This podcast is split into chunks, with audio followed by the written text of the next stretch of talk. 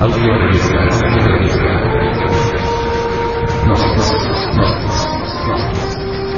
Edición 196 de septiembre del 2010.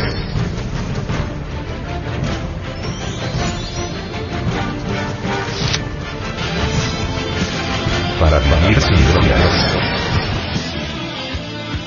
Así, así. Lo que no sabemos de sus efectos. Para algunas personas, el hachís no tiene nada de malo, piensan que relaja, ayuda a escuchar música, a pasar un rato divertido. Hay argumentos que presentan al hachís como una droga inofensiva y los hay también que dicen que provoca lesiones cerebrales irreversibles. Según la Asociación Médica Americana, la media de edad del consumidor de hachís baja de año en año. Estados Unidos donde se han censado más de 40 millones de consumidores de hachís, más de dos tercios de los adolescentes comprendidos entre los 16 a 19 años han probado alguna vez esta droga. Se sabe que en los países europeos su consumo aumenta constantemente. Sin embargo, el conocimiento que se tiene sobre el hachís sigue siendo superficial. Es el hachís esa hierba del diablo de cuyas malas pasadas hablan algunos. Es un primer paso seguro hacia las drogas duras. O es una droga menor, tan nociva como el tabaco y, desde luego, bastante menos que el alcohol. Para ver un poco más claro comencemos por el principio, por la planta donde se extrae. El hachís se extrae de una planta bastante corriente que se cultiva en China desde hace 4.000 años. La cannabis sativa o cáñamo indio. De ella se extraían fibras para hacer cuerdas, y fue una de las primeras plantas cultivadas por razones no alimenticias. Se encuentra en casi todas las partes del planeta como una mala hierba, pero según los agrónomos, es la tierra donde se cultiva la que determina en gran parte su contenido en sustancias activas. El hachís se halla concentrado en la resina segregada por los remates frondosos de la planta. La parte líquida recogida a partir del prensado de la resina es el aceite de hachís. El principio activo en cuestión fue aislado en 1964 por Rafael Mechoulam, profesor para ese entonces de la Universidad de Jerusalén. Su consumo produce en primer lugar efectos de orden puramente fisiológico. La salivación disminuye, aparece una sensación de sed, los vasos sanguíneos de la conjuntiva se dilatan ligeramente, el ritmo de las pulsaciones aumenta y a veces baja la temperatura del cuerpo. Más tarde aparece una sensación de bienestar, acompañada de ganas de reír, o un sentimiento de ansiedad, esto último depende de la disposición del sujeto y del entorno de este momento. Según el profesor Gabriel Navas, estos efectos se explican porque el hachís no solo actúa sobre esa pequeña parte del cerebro llamada hipotálamo que rige el placer, sino que afecta el conjunto de la actividad cerebral, desorganizándola y provocando alteraciones en las facultades de vigilancia, memoria y coordinación.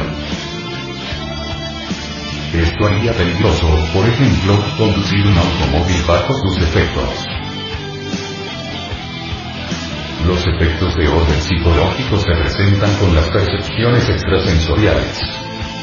Los psicólogos han demostrado que las extrapercepciones del drogadicto tienen su raíz particular en sus fantasías. La conciencia del drogadicto deviene un estado comatoso con alucinaciones hipnóticas cuando se halla bajo el influjo del hachís. Indubitablemente, el hachís aniquila los rayos alfa, lo cual hace que se pierda la conexión intrínseca entre mente y cerebro. Esto de hecho da como resultado fracaso total. Lamentamos profundamente que el drogadicto convierta el vicio en religión y desviado piensa experimentar lo real bajo el influjo de las drogas, ignorando que las extrapercepciones producidas por el hachís son meras alucinaciones elaboradas por la abominable fantasía. El consumo de hachís es un escapismo emocional que buscan los seres humanos para liberarse de su infelicidad y tristeza.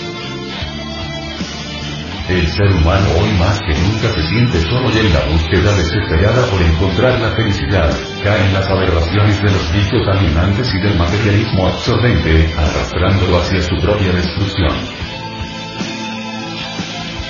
El gnosticismo universal dice que en el yo psicológico naturalizado de cada uno de nosotros, se encuentra la raíz de todos los males.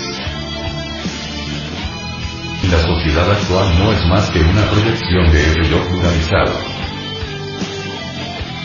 El yo psicológico es legión de deseos, temores, odios, egoísmos, envidias, orgullos, las, perezas, sentimentalismos morbosos, etc. El yo es múltiple, o sea, no es singular. Es doloroso que la llamada psicología moderna haya caído en la condición errónea de dividir arbitrariamente el yo, en yo superior y yo inferior, pues tanto el uno como el otro es el yo pluralizado y dentro de él, se encuentra aprisionada la conciencia, y solo disolviendo el yo psicológico, libera y ella emancipada nos confiere la facultad de no necesitar de drogas, pues la conciencia conoce cómo manejar las diversas circunstancias de la existencia, tu amable oyente, necesitas conocer muy a fondo estas cuestiones del yo, si es que de verdad te interesa conocer el papel siniestro de cualquier droga y tu separación de ella. Solo con la distorsión radical del yo somos profundamente honestos y andamos por la senda de la libertad en el sentido completo del término. Recordemos que solo somos una montonera de yo y que tenemos el intelecto borrado y relleno de teorías subjetivas, lunares, insípidas, negativas y oscuras, que solo nos han conducido a creer y aceptar o dar por hecho lo que nunca hemos experimentado. Quien quiera liberarse de sus dificultades y sufrimientos le toca enfrentar al yo y destruirlo. El yo penetra en todas partes, tiene defensores a diestra y siniestra, goza con el dolor del prójimo, maneja todos los grandes y pequeños capitales del mundo, es el amo y señor de todos los monopolios, tiene en su poder a religiosos organizados, creyentes y ateos, maneja todas las políticas del mundo, es el artífice de todas las dictaduras y tiranías del mundo, es el dueño de todos los gobernantes de todos los países del norte, tiene el mando en todos los científicos, él es el que elabora las teorías biológicas, psicológicas, psiquiátricas, sociológicas más convenientes para esconderse y no permitir que se le descubra, antes por el contrario, que todos lo encubramos, defendamos y neguemos con gran énfasis, para él poder continuar haciendo de las suyas.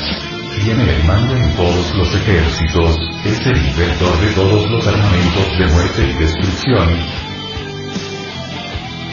yo adormece la conciencia humana, hipnotiza el entendimiento de las personas y de las madres.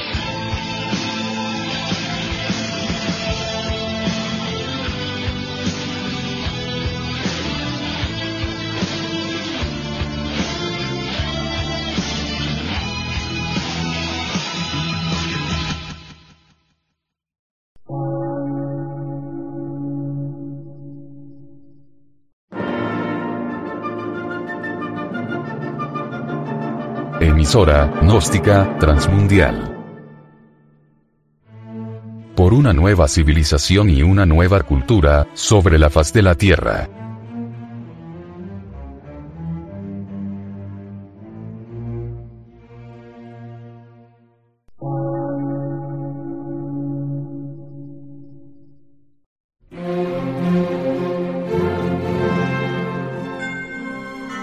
Medio de radiodifusión científico, artístico, místico y filosófico, de la Asociación Colombiana de Centros de Estudios Gnósticos, Antropológicos, Psicológicos y Culturales. A.C.